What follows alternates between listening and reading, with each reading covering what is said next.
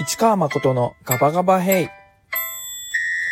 どうもこんにちは、こんばんは、誠です。今回は楽しいお話を、うん、音楽との出会いについて話していきたいなと思います。雑誌のインタビューとかでも一度話したことがあるんだけれども、あある大きな勘違いをしました。中学生の僕。中学生の僕がした勘違いが一体どんな勘違いだったのか聞いてください。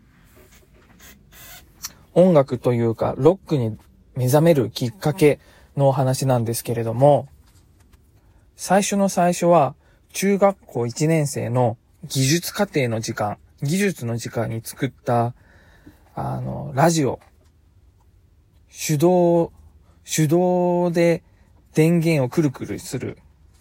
手動電源のラジオを技術の時間に作ったんだよね。で、学校で作ったからさ、家持って帰ってきてくるくるくるってやって、鳴るかな音入るのかなってやったら、入るんだよね。ザーっていう、すごいひどい音の中、なんかラジオのどっかの曲のところにさ、チューニングしてさ、あ、聞こえた聞こえたって、そんなはっきりした音じゃないんだけど、聞こえて、わーってすごい、自分で作ったやつがこんな風に聞けるんだ、楽しいってなったんだよね。だから一番最初はラジオにちょっとハマったんですよ。うん。で、最初の何日かは、その自分で作った、学校で作ってきたね、そのラジオを使って聞いてるんだけど、全然チューニングがぴったり合わなくて、し、アンテナもそんな良くなかったのかなわかんないけど、あんまいい音じゃなかったんだよね。ノイズが乗っててひどい音だったんだ。うん。それで、部屋を、部屋の中を見回してみて気づいたんだよね。あ、うちになんかもっとちゃんとしっかりしたラジカセがあるじゃん、と思って。うん。ちょっと大きな CD ラジカセがあったから、それで自分でラジオつけてみたんだよね。そしたらめちゃめちゃ綺麗な音で聞けるわけ。綺麗な音って言ってもノイズは乗ってるんだけど、学校で作ったのとは比べ物にならないぐらいいい音でさ。それでまた一週間とかラジオ聞いてるんだよね。何が面白いってことはないんだけど、今までラジオっていうものをあんまり知らなかったから、なんかすごく新鮮でそれが楽しかったんだよね。うん。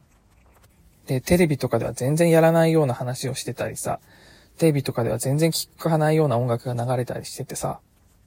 ラジオの不思議な魅力に取り憑かれたわけです。これで、勘のいい人は、ラジオから流れてきたあの曲が、なんて展開を想像するかもしれないんですけど、違うんです。違うんです。あくまで僕は、物に興味を持ってたんですよね。で、学校で作ったラジオも面白かったけど、家にあったラジカセすげえって。その時点では僕僕の頭の中はラジカセすげえになってたんですよ。うん。で、このすげえラジカセに、いろいろラジオ以外にも機能がついてるなって気づくわけなんだよね。カセットテープを入れるとこが2個あって、カパッと開けて CD を入れるとこもあると。これはカパッと開けたとこの CD 聞いてみちゃうかなってなったわけですよ。うん。それでまた部屋を見回してね、CD 棚を見つけて、それまで本当に音楽を自分で聴くなんてことしたことなかったから、CD もね、あの、僕にとっては新鮮なものだったんだけど、こう、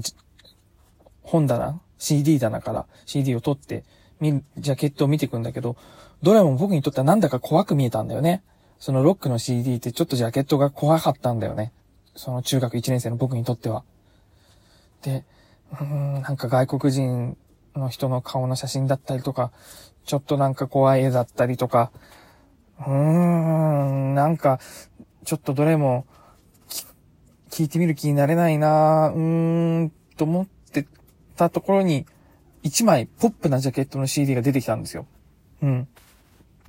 ポップなイラストの CD が出てきたんですよ。真っ白の背景に、赤いロブスターの絵がペッと描いてある。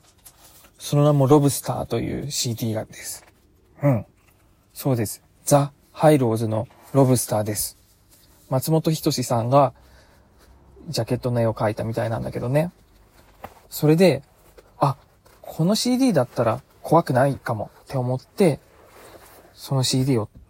ラジカセのとこまで持ってって、で、CD セットして、カパッと蓋を閉じて、で、再生ボタンを押して、シュルルルルルルってなって、音が始まるのを待ったわけです。そしたらその後驚いたね。本当に驚いた。すごいかっこいい音が流れてきて、綺麗、しかも綺麗な音。ラジオと違ってノイズがなくてさ。で、めちゃめちゃかっこよかったんだよね。そのハイローズのロブスター。だけどその瞬間の僕は、ハイローズがかっこいいとも思わなかったし、このロブスターっていうアルバムがかっこいいとも思わなかったし、ロックンロールがかっこいいとも思わなかった。なんだかわかんなかったんだけど、僕が思ったのは、CD ってかっこいいって思ったんだよね。わかりますか？この勘違い。ラジオ経由で CD にたどり着いた僕からしてみると、選んだ CD の内容がどうこうなんじゃなくて、CD という媒体がかっこいいんだと、その瞬間には勘違いをしてしまったわけなんですよ。うん。もちろんしばらくして、たまたま聞いたこの曲、たまたま聞いたこの CD の内容が自分にすごくマッチしたんだなっていうのは後で理解するんですけれども。そんな体験をしてる僕だから、大人になってレコードを聴いたりして、あとは、CD よりもっといい音質のね、ワブデータとかをパソコンで聞いたりとか、あとパソコンだとすごく便利に聞けるなっていうのあったりとかしたりしても、未だに CD になんか憧れがあり続けるんですよね。うん。いやいや、レコードの方が音がいいんだよって言うかもしれないけれど、